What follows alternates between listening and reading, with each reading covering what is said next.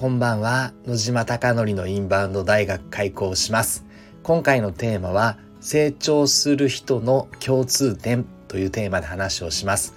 池袋にある焼肉屋の焼肉マフィアは YouTube 講演家の鴨頭義人さんが経営をしております。そこで月賞2000万円の売り上げに回復するために海外のお客様を呼び込もうということで2022年からインバウンドの戦略チームが立ち上がりました。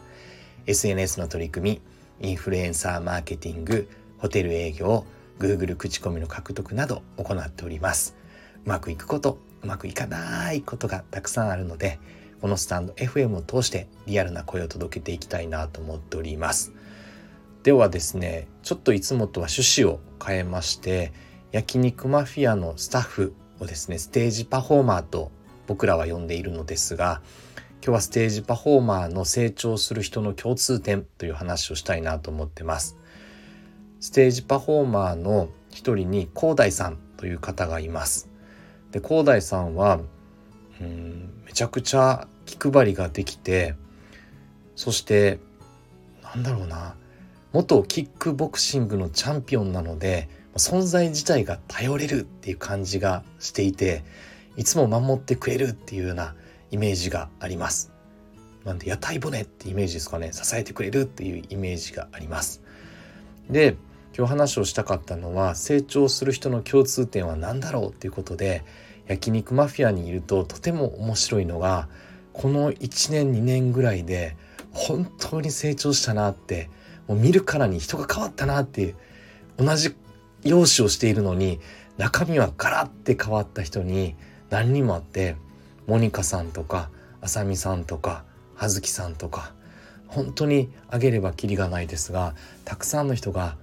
瞬間的に変わるって藤本隆弘ことボスが言うのは変わるって一瞬で変わってしまうともう戻れなくなる。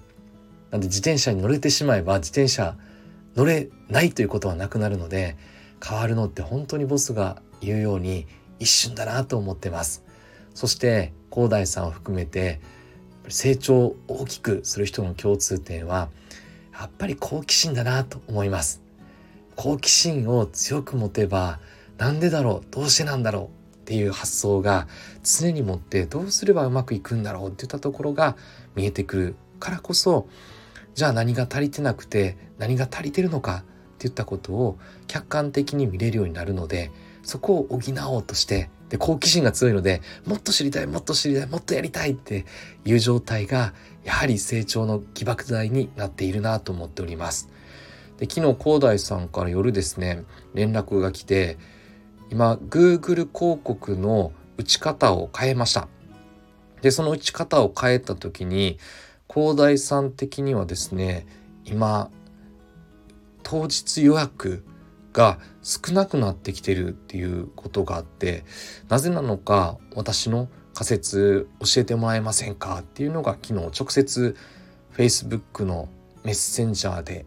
DM が届きましたで仮説まとめるので1時間くださいっていうのを伝えてである程度私の中ではクリック数が下がったから Google 経路の売り上げが下がっているのかなという印象でした。でここまでの1ヶ月半ぐらいのデータ分析では Google 広告のクリック数と Google の売り上げというのが相関関係的にはデータとしてあるという、まあ、強くはないですがあるというデータは出ているのでまあ、クリック率が下がったから Google 経路の売り上げが下がっているんじゃないかなという話でした。でそのクリック率が下がった理由はだこうだみたいな解説をしていたのですが、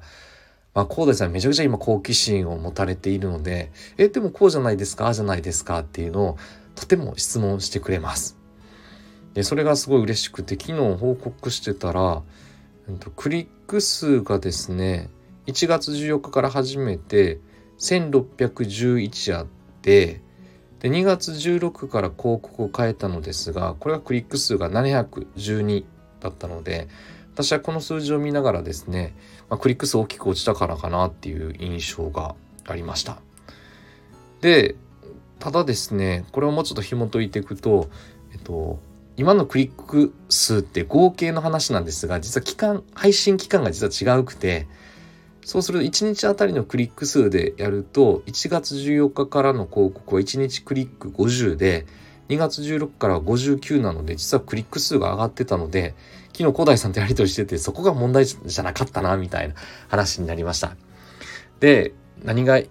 いたいか、そして何が嬉しいかというと、広大さんってうん、そんなに数字が好きなイメージは私はなくてなんかいつも話をしててもちょっと難しいですみたいな話だったのですが今は焼肉マフィアのステージパフォーマーの全体の私が伝えた報告でも「矢野島さんちょちょっとそれ分かりづらいから解説してもらっていいですか?」とか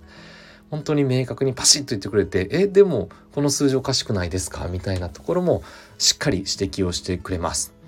そして業務日報というのを焼肉マフィア毎日もう長文レポートが届いていて改善点をですね常に上げてるのですがやっぱり広大さんの投稿が本当に熱がこもっていてやっぱり熱のある出方というのは好奇心から来てるな本当に焼肉マフィアを良くするために好奇心の今塊でその好奇心が広大さんに火をつけているんだなということを痛感しております。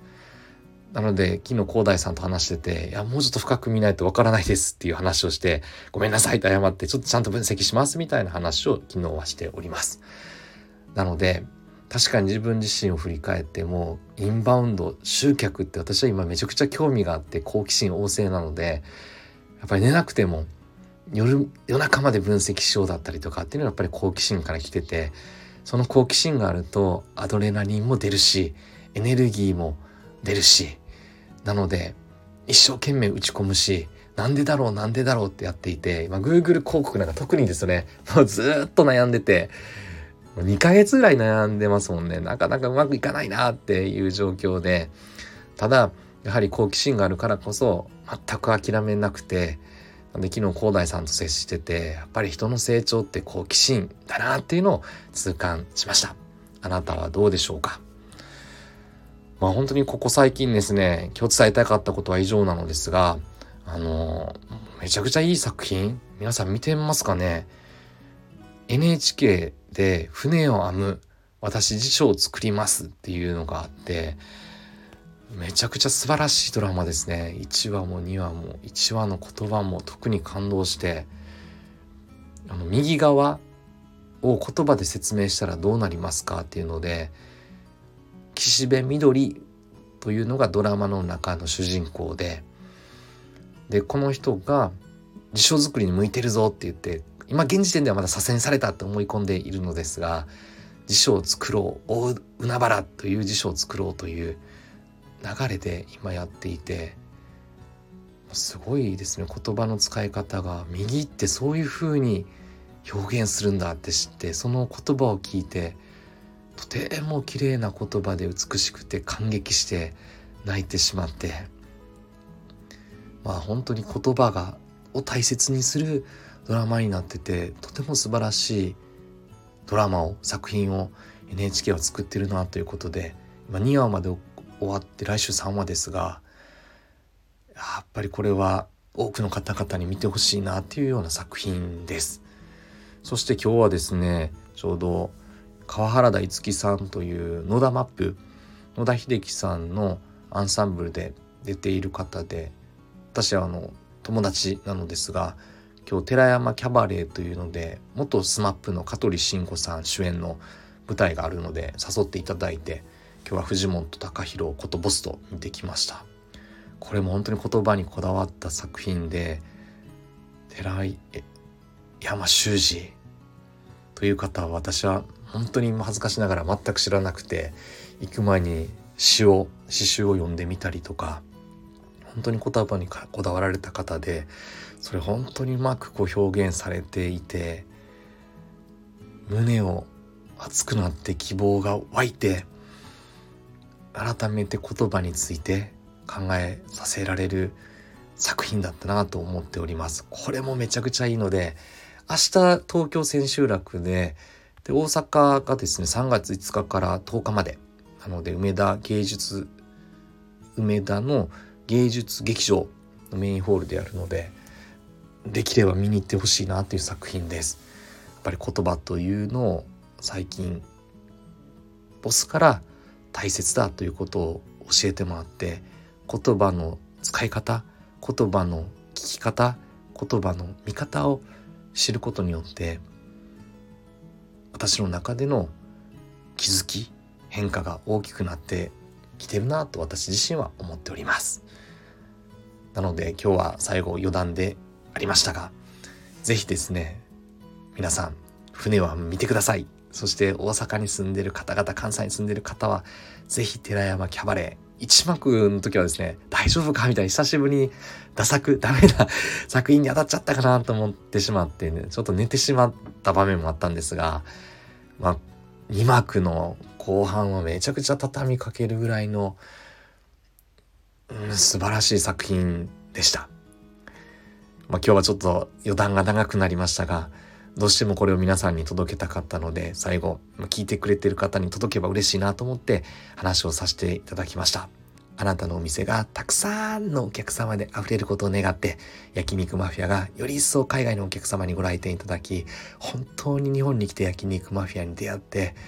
日本の体験が大きな魅力ある体験ができたっておっしゃっていただけるお店を目指して、これからも日々取り組んでいきたいと思っております。では、おやすみなさい。